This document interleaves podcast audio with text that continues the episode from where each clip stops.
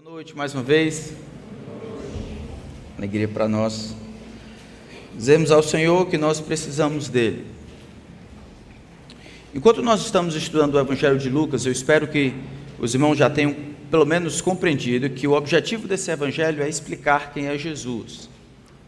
Ele explica quem é Jesus por demonstrar o que Jesus está fazendo, o que Jesus está pregando e principalmente na interação com aquelas outras pessoas que estão perto dele.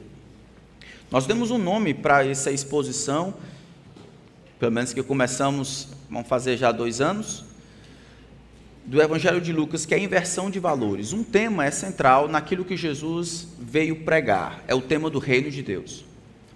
O reino de Deus é aquele governo do Senhor, aquela esfera de atuação em que o Jesus, como rei, ele governa sobre as pessoas em que alguns eles se colocam como discípulos, escravos voluntários deste rei Jesus Cristo.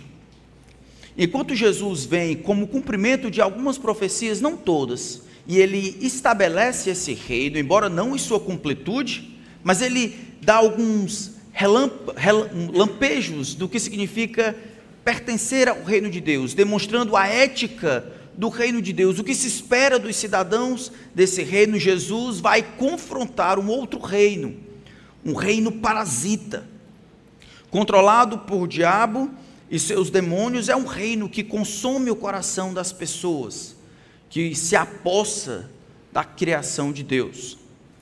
Em Lucas capítulo 11, nós vemos que Jesus, depois de expelir um demônio, libertar um homem, as pessoas consideraram essa este milagre como sendo obra do próprio Beuzebu. E Jesus, enquanto destrói esta argumentação, dizendo que ela é ilógica, porque uma casa dividida contra si mesma não pode perdurar, ele na verdade diz: é o que vocês estão vendo, nada mais é do que o dedo de Deus em movimento. Eu sou aquele que é mais forte do que o reino parasita, do que todo o demônio e todos os infernos juntos. Eu sou aquele que no corpo a corpo, com o diabo e os seus anjos, consigo destruí-los, despojar de suas armaduras e salvar os homens como se fosse um espólio de guerra. Eu, eu sou o valente, mais valente do que aquele que dominava os homens. Depois disso, caminhando um pouco mais à frente, nós vamos compreender que o reino parasita, o diabo e os seus demônios, eles têm alguns aliados. Infelizmente, os aliados estão entre pessoas que são de carne e osso. Os aliados vão ser encontrados no lugar mais difícil, talvez, de se perceber, exatamente onde perfume é fétido, onde a morte tem a aparência de boa vida, onde piedade, na verdade, esconde gangrena. É na vida dos religiosos do tempo de Jesus que Jesus vai, talvez, dar um dos sermões mais duros para qualquer audiência. É ali no encontro com os fariseus, aceita, mais tida como piedosa do tempo de Jesus, que Jesus vai escandalizar aqueles que estão presentes, como os intérpretes da lei, os escribas, por causa da densidade, por causa da objetividade, por causa da desconstrução de tudo que eles pensavam que era piedade e religiosidade. Com esse texto, nesse encontro, Jesus explica que a religiosidade ou a tentativa que os homens têm de construir uma escada usando sua própria justiça com o objetivo de chegar até o céu, mais do que viticismo, é crueldade, é pecaminoso, é maligno da perspectiva de Deus. Vamos ver no final que é maligno porque remove dos homens e de si o meio pelo qual Deus usa, que é demonstrar os nossos pecados para perceber a nossa necessidade e assim corremos para Cristo. A religiosidade é uma desgraça que tanto mata quem a tem, quanto aqueles que seguem outros. Então vamos fazer a leitura de Lucas capítulo 11. Hoje nós vamos encontrar Jesus ainda conversando com os líderes religiosos, mas um outro grupo o grupo dos escribas. Mas vamos ler o texto inteiro a partir do verso 37 de Lucas 11, diz assim a palavra do Santo Deus. Ao falar Jesus estas palavras, um fariseu o convidou para uma refeição na sua casa. Entrando na casa, Jesus tomou lugar à mesa. O fariseu admirou-se ao ver que Jesus não tinha se lavado antes de comer. Mas o Senhor lhe disse: Vocês, fariseus, limpam o exterior do copo e do prato, mas o interior de vocês está cheio de roubo e de maldade. Seus tolos. Quem fez o exterior não é o mesmo que fez o interior? Mas dei como esmola o que está dentro do copo e do prato, e tudo lhe será limpo. Mas ai de vocês, fariseus, porque vocês dão dízimo da hortelã e da arruda e de todas as hortaliças. Desprezam a justiça e o amor de Deus.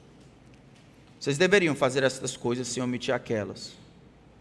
Ai de vocês, fariseus, porque gostam da primeira cadeira, cadeira nas sinagogas e das saudações nas praças. Ai de vocês, que são como as sepulturas invisíveis sobre as quais as pessoas passam sem perceber.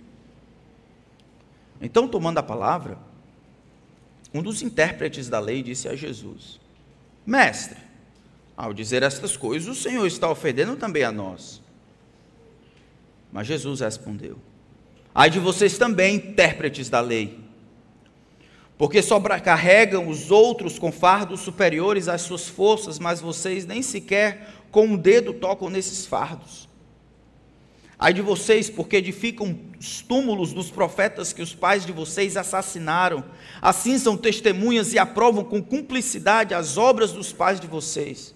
Porque eles mataram os profetas e vocês edificam túmulos para eles.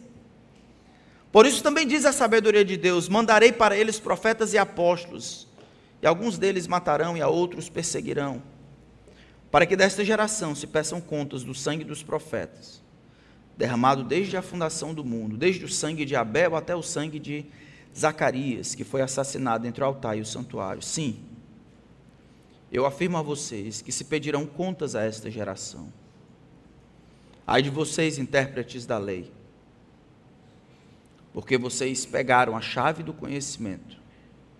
No entanto, vocês mesmos não entraram e impediram os que estavam entrando. Quando Jesus saiu dali, os escribas e fariseus começaram a contestá-lo com veemência, fazendo perguntas a respeito de muitos assuntos, com o objetivo de tirar daquilo que ele dizia motivo para o acusar.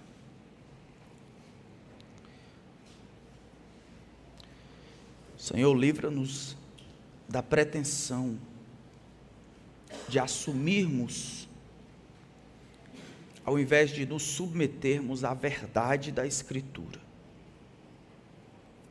Todos nós aqui temos um passado, preferências, ideias, sinceridade, boas intenções, talvez. Livra-nos da pretensão de acharmos que isso não é conosco.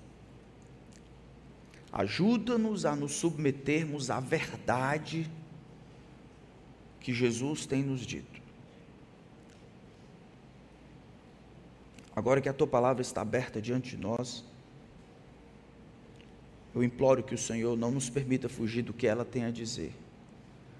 Eu peço a Ti, Espírito Santo, companheiro e consolador de todas as horas, abre os nossos olhos, abre os olhos do nosso coração para vermos Cristo, não religião, não obras mortas, malignas, que ofuscam a glória de Cristo, não familiaridade, não fé dos pais, mas a verdade, conforme apareceu, está relatada em Jesus Cristo. Que ao final desse tempo, só o Senhor receba a glória que merece. Que o homem seja esquecido. Que o Senhor seja lembrado. Em nome de Cristo. Amém. Então, quando lemos esses textos aqui, ficamos pensando, rapaz, parece que Jesus foi muito grosso mesmo, pelo menos muito duro quando falou com os fariseus, com os escribas. Nós vimos que os fariseus, eles iniciaram dentro do judaísmo com uma pretensão até boa. São os rasidins ou os separados, Dentro do judaísmo, depois da entrada de Alexandre o Grande, essa religião, essa perspectiva de vida começou a ser helenizada, e a cultura e as maneiras de demonstrar aquele relacionamento com Deus foi se perdendo. Os fariseus, eles surgiram então para se tornar tradicionais, para serem os conservadores da religião, da percepção judaica daquela época. Nesse sentido, eles tiveram uma boa intenção. Com o tempo, enquanto eles liam a, a, palavra de Deus, o Antigo Testamento, eles começaram a acrescentar determinadas normas, determinadas regulamentações, ritos, cerimônias, que agregadas à lei iriam demonstrar, providenciar um padrão, o que era esperado para alguém que era piedoso. A não ser que ele faça isso, aquilo e aquilo e aquilo e aquilo, eu não posso considerar esse camarada um piedoso, alguém que tem um relacionamento próximo com Deus. Jesus então é convidado por esse fariseu. Jesus não lava as mãos, não por questão de higiene, mas não lava as mãos cerimonialmente. Ele não cumpre as tradições e assim demonstra-se alguém que não cabe na caixa do fariseu como um homem piedoso, um homem que agrada a Deus. Jesus usa disso para explicar fariseus, religiosos, o problema de vocês é que vocês amam aquilo que é externo, focam naquilo que é exterior, nas aparências, promovem uma teologia da casca, comportamento não salva ninguém. Cerimônias, ritos, batismos, ida para a igreja, memorização de versículos, orações feitas pelo pastor, isso não coloca ninguém do inferno no céu. É um relacionamento singular, salvífico com Jesus Cristo. Mas os fariseus, eles estavam focando no que era exterior. Estavam amando aquilo que era secundário. Eu vou dar o dízimo das pequenas coisas. Mas justiça e amor a Deus, essas coisas que brotam de um coração, eu não vou ter. E eles buscavam aquela aquela reputação, o status, as saudações nas praças, as primeiras fileiras e essas coisas removiam, funcionavam como distração. Os religiosos queriam construir sua própria ida ao céu. Essa é a grande dificuldade, a grande ira justa que Jesus tem contra os religiosos. Eles deveriam lembrar, como diz Tito, que a graça de Deus se manifestou salvador a todos os homens. E essa graça que nos salva não acontece segundo as nossas obras de justiça. Não acontece segundo as muitas coisas que fazemos, porque nossas obras de justiça, por melhores que sejam, são trapo de imundície diante da avaliação de Deus iso perfeito. Não importa o que faça, se antes, no meio ou no fim, quando Deus escrutina as ações dos homens, as boas, as más, as muito boas e as perversas, todas elas não passam na barra que ele estabeleceu. Todo homem, por mais firme que esteja, é pura vaidade.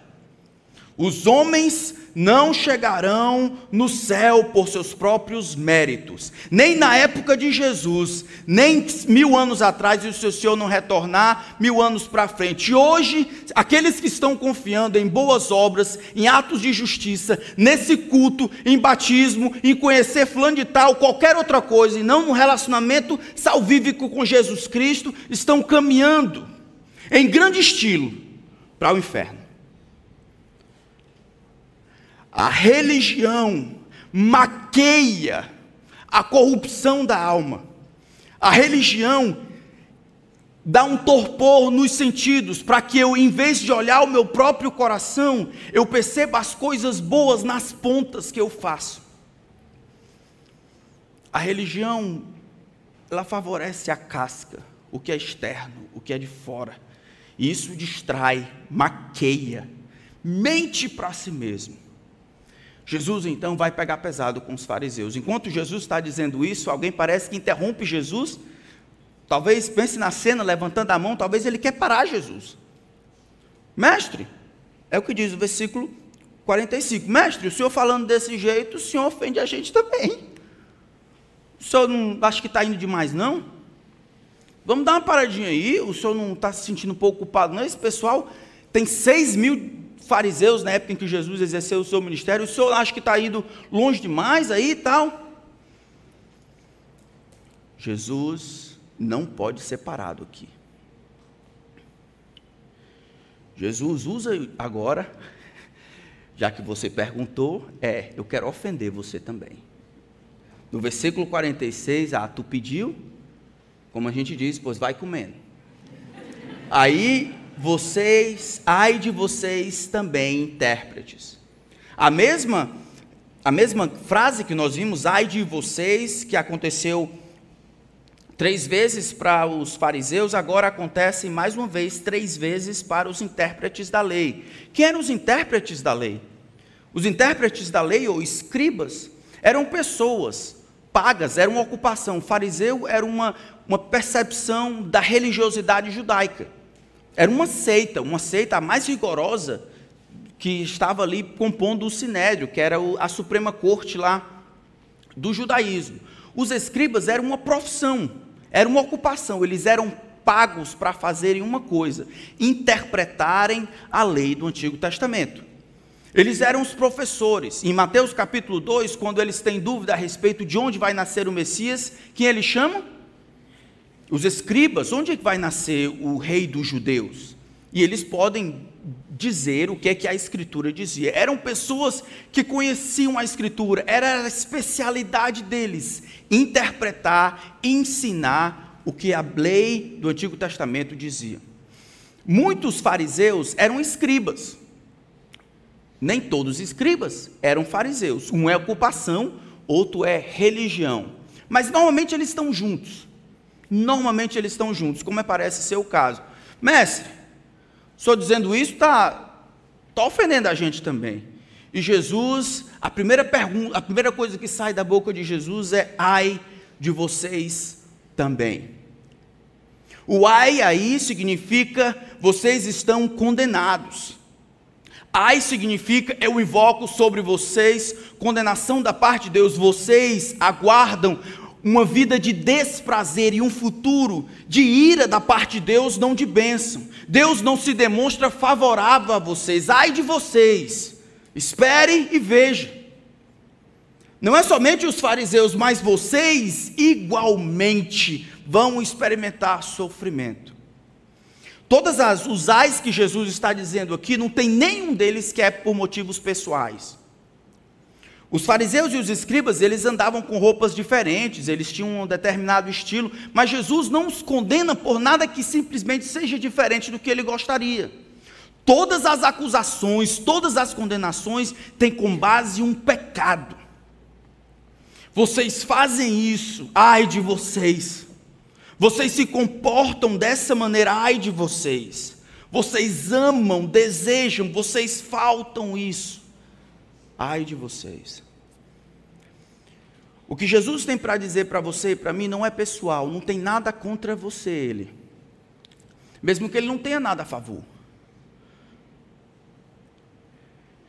Queria que você entendesse que isso não é uma questão de igreja, uma questão do que acontece aqui no Brasil, não é uma questão desse lugar. A Escritura, que é a revelação de Deus para nós, tem autoridade sua validade é supracultural, vale aqui, vale na China, vale na Ucrânia, vale na Rússia, na Tchecoslováquia, vale em todo e qualquer lugar. A Escritura é a voz do Criador registrado em texto que diz como a vida deve acontecer, como os relacionamentos devem ser geridos.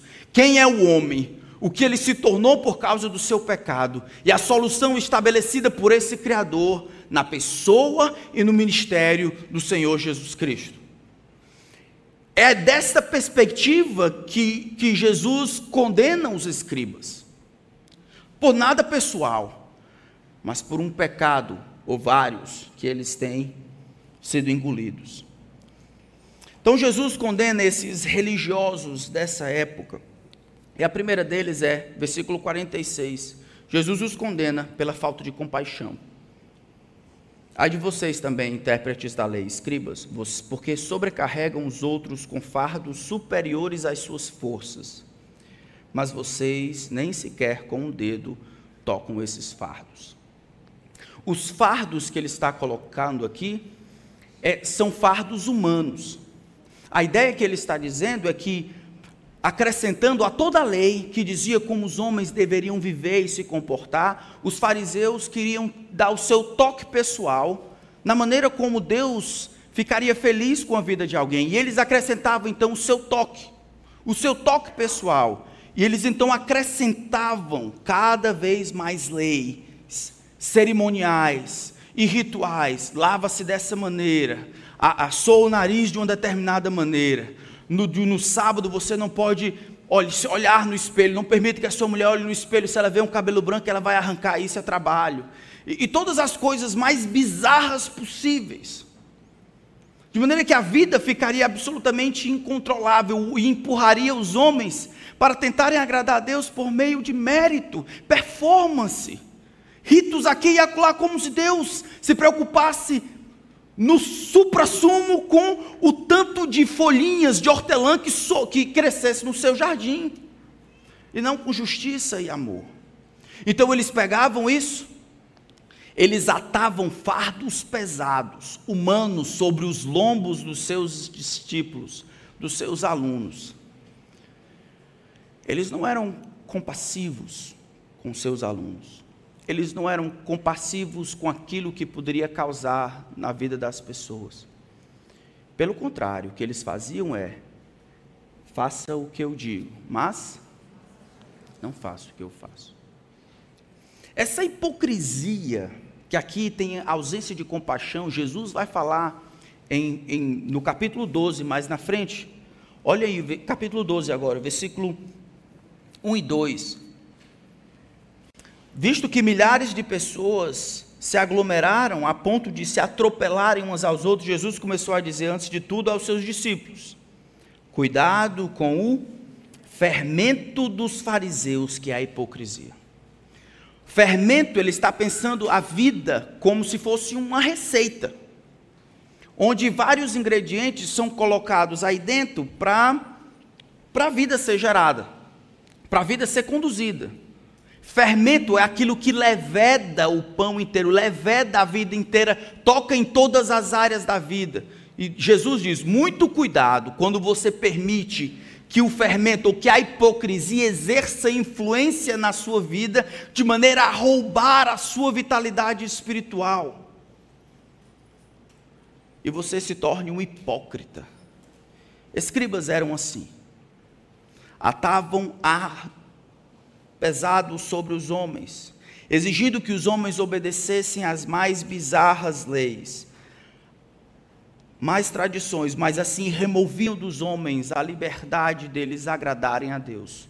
Essas coisas funcionavam como mais alguma coisa na frente dos olhos do povo para que eles não vissem a graça de Deus, sua misericórdia, a lei de Deus como ela de fato era misturando a lei de Deus, que deseja humilhar o orgulho dos homens, acrescentando a lei dos homens, que nada mais é do que hipocrisia.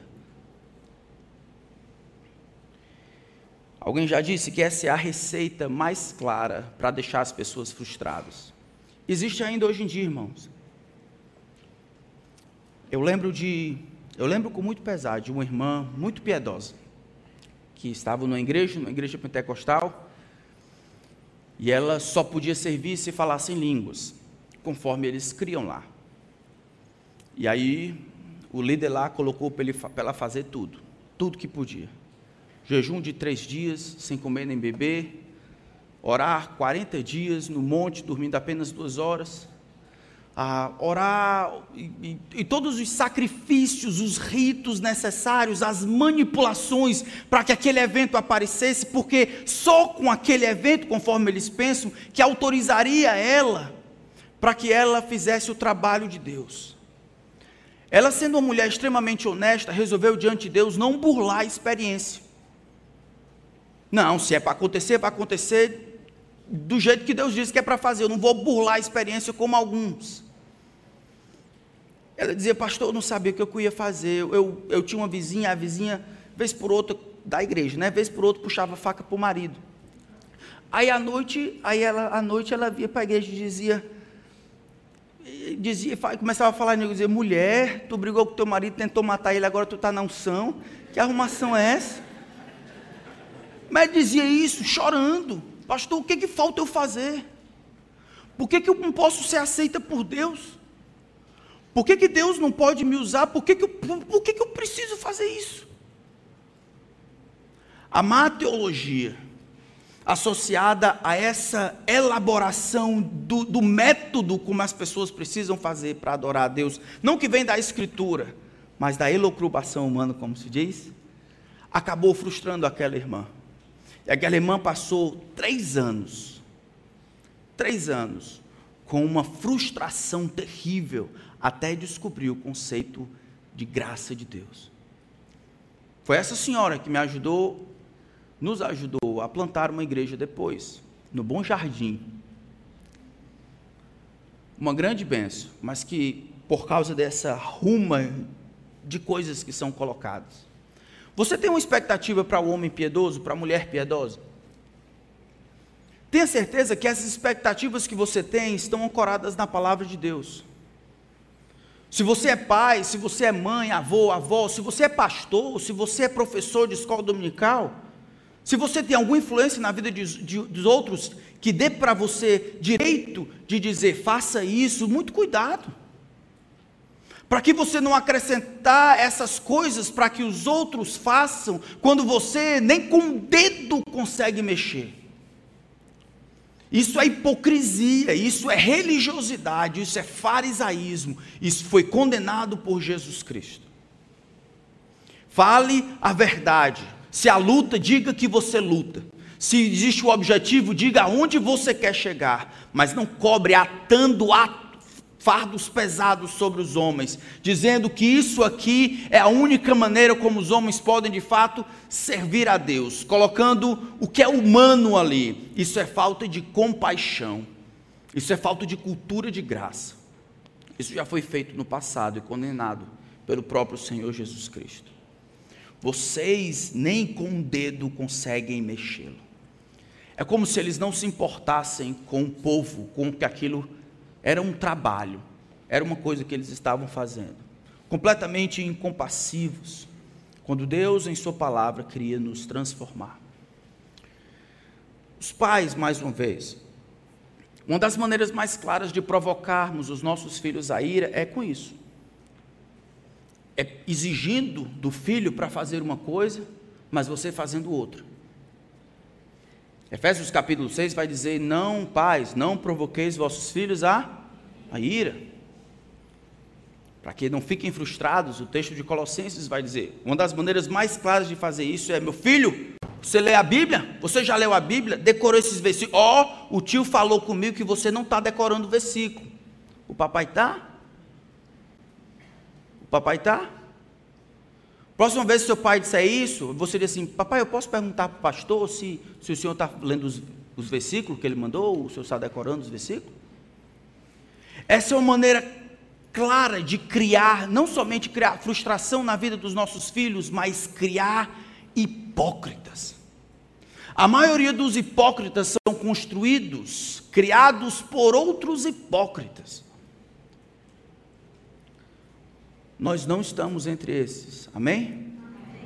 Nós lutamos para agradar a Deus, nós revelamos para os nossos filhos, nossos alunos e os outros que estamos em luta, mas nós olhamos para nós primeiro. Se atamos qualquer fardo sobre os nossos que estão debaixo da nossa influência, nós os ajudamos a carregar, carregando no mesmo barco.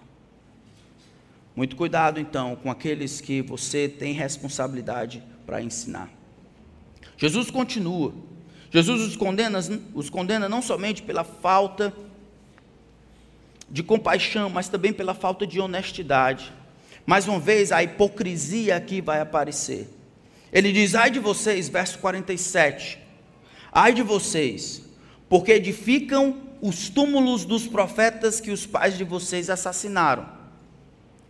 Assim são testemunhas e aprovam com cumplicidade as obras dos pais de vocês porque eles mataram os profetas e vocês edificam túmulos para eles.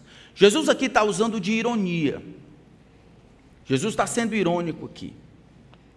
Os profetas haviam sido mortos, a maioria dos profetas foram mortos, apedrejados, cerrados pelo meio, em momentos outros. Mas de maneira geral, Israel não aceitou os profetas. Os profetas quem eram? Eram mensageiros da parte de Deus com uma voz, com uma mensagem praticamente. Era uma mensagem de retorno, de arrependimento, para empurrar Israel para perto de Deus. O texto do Antigo Testamento diz que Deus levantou os seus profetas ainda de madrugada para empurrar o povo, trazer o povo de volta. Mas os profetas foram mortos. O texto é claro, eles foram brutalmente assassinados. E é quase um, um rodízio e um ciclo, está se cumprindo daqui a pouco, em poucos meses vão matar Jesus, o maior dos profetas, como fizeram no passado. Jesus estabelece aqui um padrão, mas a ironia é assim, ó. É como se ele dissesse: rapaz, os pais de vocês matam os profetas e vocês vão lá e edificam um templo, tentando honrar os profetas, por meio de adornar o templo. O pessoal que está lá foi morto pelos pais de vocês, e ao adornarem o templo, é como se o, o túmulo deles é como se dissessem: morreram e que fiquem mortos aí dentro. Morreram, ainda bem, foram mortos.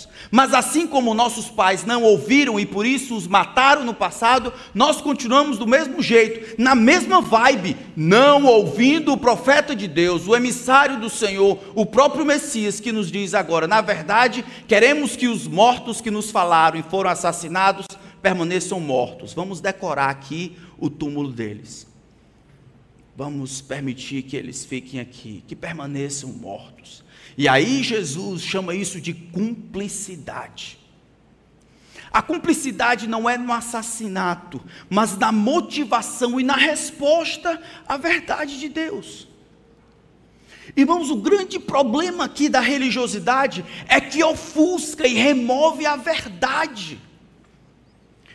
O pessoal não gosta mais de ouvir a verdade tanta opinião aqui e acolá em, em tantas igrejas. A verdade é a palavra de Deus. Quando os homens eles não quiserem ouvir o que Deus tem a dizer, é aqui que eles vão se apartar.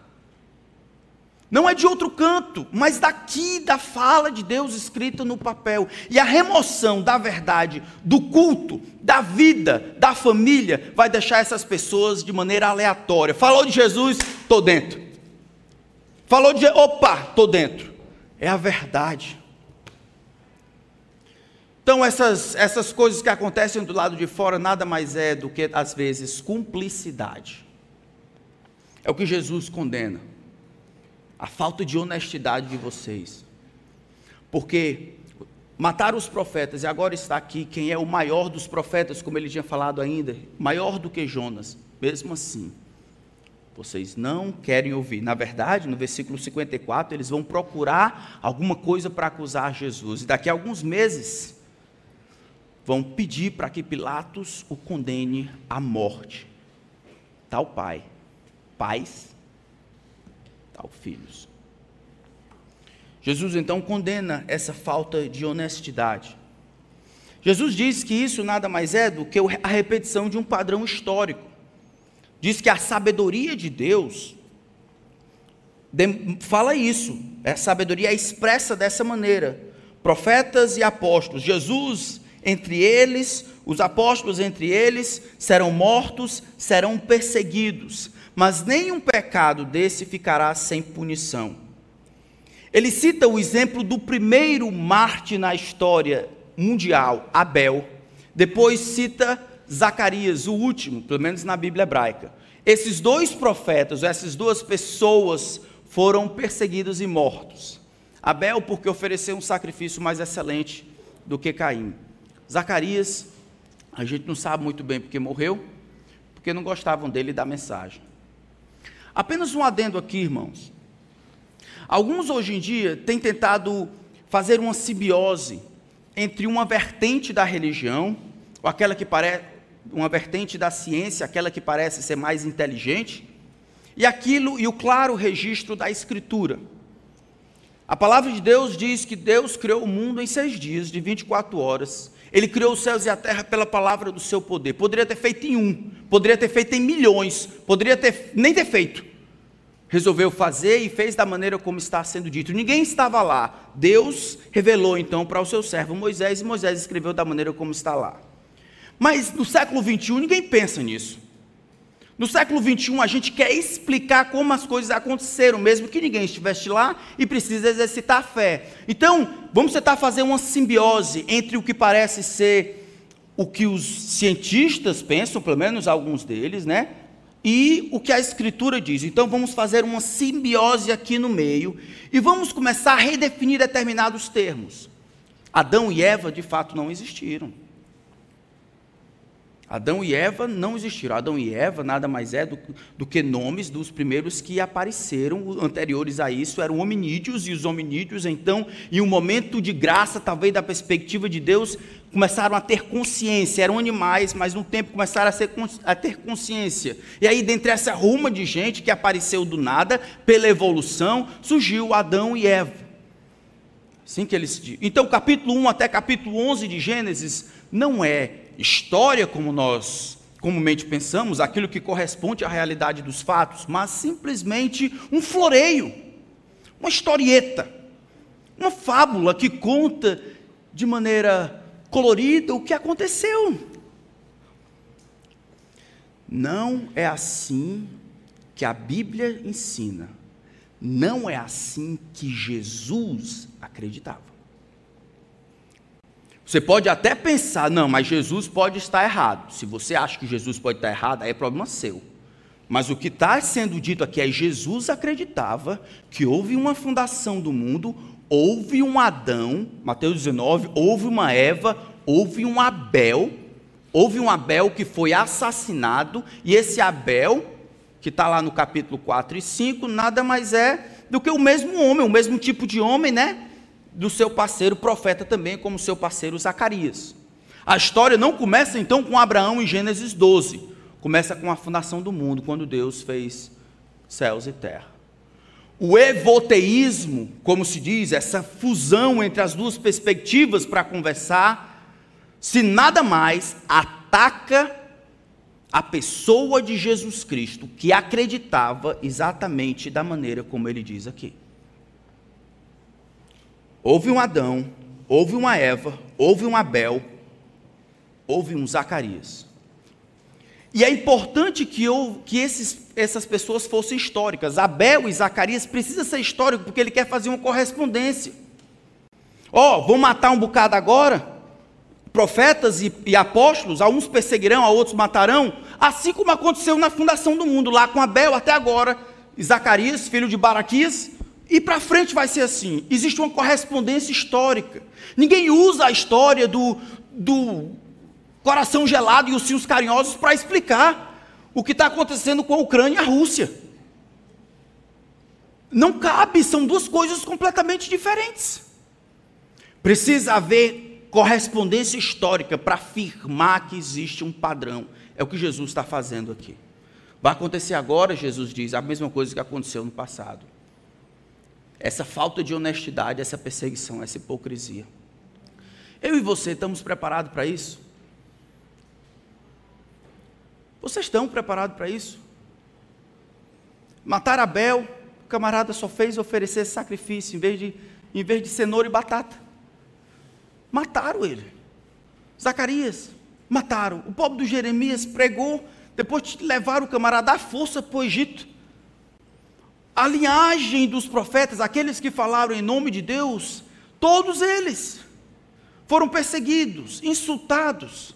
Se a gente quiser funcionar como profeta de Deus, a gente precisa, como comunidade profética, isso é, aqueles que proclamam a verdade de Deus pela Escritura, precisamos ficar de sobreaviso: nós seremos perseguidos. A questão é: você está pronto para isso? Ou você vai fazer conivência? Vai ser complacente com o que dizem?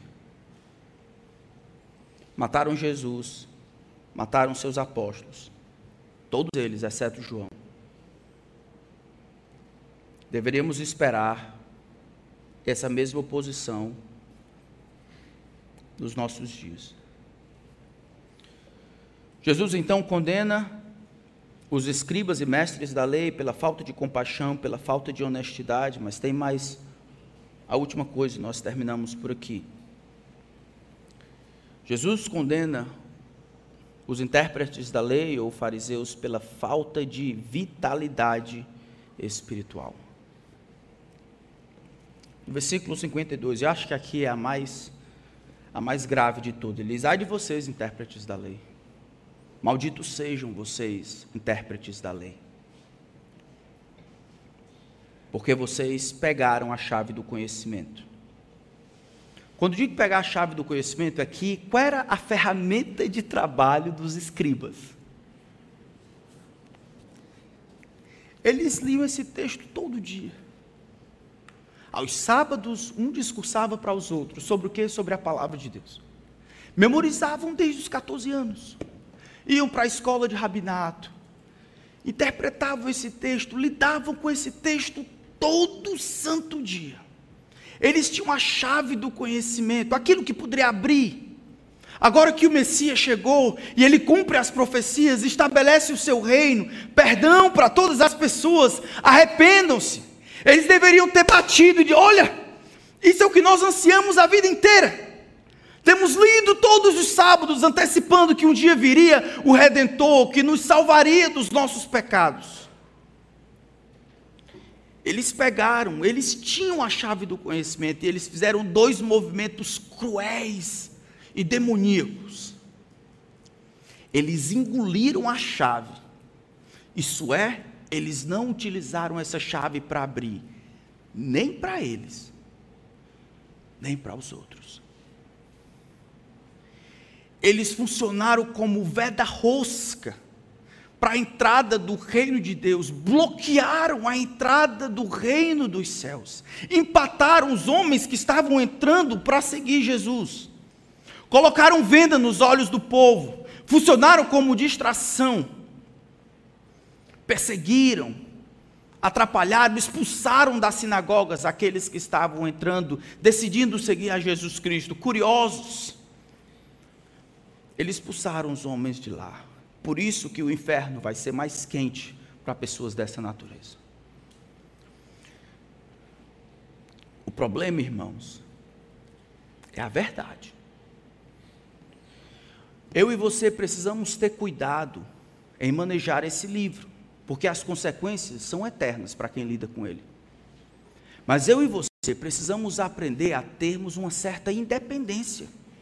Aquela boa independência em que eu compreendo a palavra de Deus, para que qualquer pessoa que apareça lá, alguns não, sem intenção negativa, outros com intenção de destruir a vida de vocês, de empatar que vocês entrem e herdem a vida de atrapalhar o relacionamento de vocês com Deus. Homens que querem ganhar sobre vocês. O que vai proteger vocês é a bendita palavra de Deus. O estudo, a compreensão, a oração, a interpretação é a verdade. Verdade que não é torcida. Aquela verdade que vai contra a religiosidade. Aquela verdade que explica com clareza que os homens todos são pecadores e a única coisa boa a respeito disso é que esses homens podem se arrepender e serem salvos pela graça de Deus em Cristo. Amém? Qualquer pessoa em qualquer lugar desse mundo que pregue outro evangelho que vá além desse que vocês têm ouvido, de que Deus em Cristo salva o pecador não por obras de justiça praticadas nós, mas segundo a sua própria determinação e graça. Qualquer pessoa, alto, baixo, preto, branco, amarelo, lilás, falando inglês, falando português, falando qualquer outra língua, um anjo, não importa se ele é apóstolo, apostila, arcanjo, não importa. Se ele abrir a boca e disser um evangelho que vá além deste que tem sido explicitado na bendita palavra de Deus, que ele seja maldito. Que ele não seja escutado que ele seja maldito. Ai de vocês, intérpretes da lei, porque vocês pegaram a chave do conhecimento, mas vocês mesmos não entraram, e ainda impediram os que estavam entrando.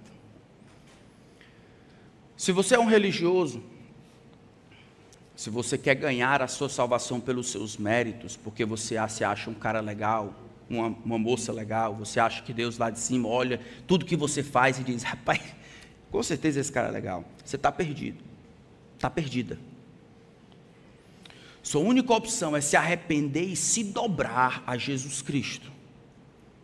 Os homens têm tentado construir a sua religação com Deus, tentaram isso diante de Jesus, e a condenação que paira sobre eles paira sobre qualquer um de nós, que está tentando fazer nosso caminho ao céu, tentando fazer determinadas coisas, se encaixando no padrão que ele estabeleceu, ao invés de tomar a cruz, negar a si mesmo e seguir Jesus, que é o que ele falou corre o risco não somente de você danar-se eternamente, mas aqueles sobre os quais você tem influência. Respingar o sangue deles e a eternidade deles nas suas mãos e na sua conta. A religião destrói a vida. Se a religião não consegue segurar então as pessoas, irmãos, se esses rituais e cerimônias não conseguem sustentar as pessoas, nem para cá nem para depois, os homens vão ter a tendência de serem hipócritas e bancarem piedosos, mas por dentro estão cheios de rapina, roubo, como aconteceu. Se religião, religiosidade não consegue sustentar os homens, nem salvá-los, o que a gente colocaria no lugar? Durante o período da reforma protestante, quando estava eclodindo, a Igreja Católica Romana, pelo, pela venda de indulgências e todos os outros sacramentos, você tem que fazer isso e mais isso para ganhar graça e assim estar tá mais perto de Deus. As pessoas então estavam sendo ensinadas para livrar-se do inferno, elas precisavam fazer determinadas coisas, por elas e por seus amados. Era pela religiosidade, pelas indulgências, pelos sacramentos, pelas coisas que seguravam as pessoas na igreja. Eram essas coisas que funcionavam como cordas, sustentando, fidelizando as pessoas na igreja, pelo medo de ao não fazerem isso, ia levá-las para o inferno.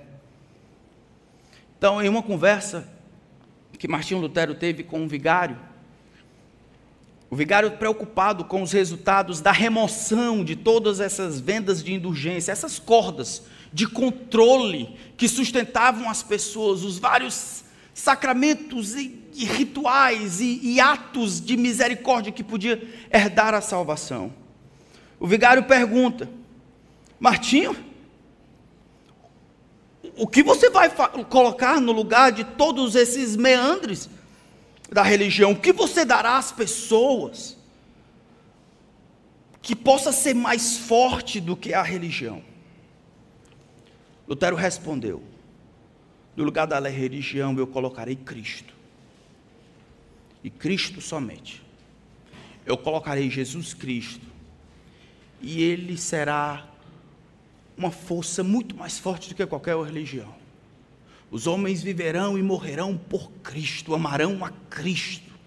Quando ninguém estiver olhando, mesmo quando lhes faltar força, haverá a doce, o doce amor por Cristo no centro das afeições, é por lá que eles serão ganhos. Cristo. Pois o amor de Cristo nos constrange. Julgando nós isto, um morreu por todos. Logo, todos morreram. E ele morreu por todos, para que os que vivem não vivam mais para si mesmos, mas para aquele que por eles morreu e ressuscitou. Seu nome é Jesus Cristo. Se Jesus Cristo não for suficiente, Ele Ele somente, nada mais será. E os homens então estarão fadados ao inferno eternamente. Vamos orar.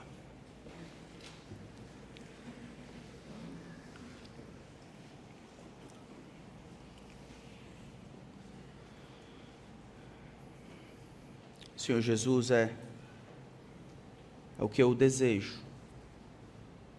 Eu desejo a Cristo. E é a Ele que eu quero desejar. Seu doce perdão, Sua graça sem par, Suas perfeições, Seu modelo, a Sua misericórdia, o poder. É Cristo, Senhor. É Cristo que eu quero, é em Cristo que a minha alma precisa estar satisfeita.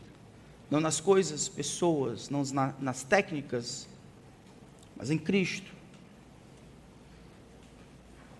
Por isso, deixando as coisas que para trás ficam e avançando para as que diante de nós estão. Ajuda-nos, Senhor, a corrermos a carreira que está proposta. A fim de desfrutarmos do, do prêmio da soberana vocação em Cristo. Nós avançamos para frente para sermos achados nele, não tendo justiça própria que procede da lei, mas aquela justiça que procede da fé sobre todos, para de alguma forma, por algum meio, experimentar a ressurreição dentre os mortos. Senhor, que nossa comunhão com o Teu Filho Jesus seja suave, não seja religiosa, mecânica, sacal, que seja viva, espontânea, ancorada na verdade da Tua palavra não simplesmente na simpatia, no emocionalismo. Que haja muita emoção, Senhor, mas ancorada na verdade da tua palavra. Quem o Senhor é para nós, é aquele que o Senhor nos fez ser para ti. Livra-nos da religião, Senhor. Que ela não tome a nossa vida, nosso presente e o nosso futuro. Dá-nos Cristo. Cristo. Em nome dele oramos. Amém.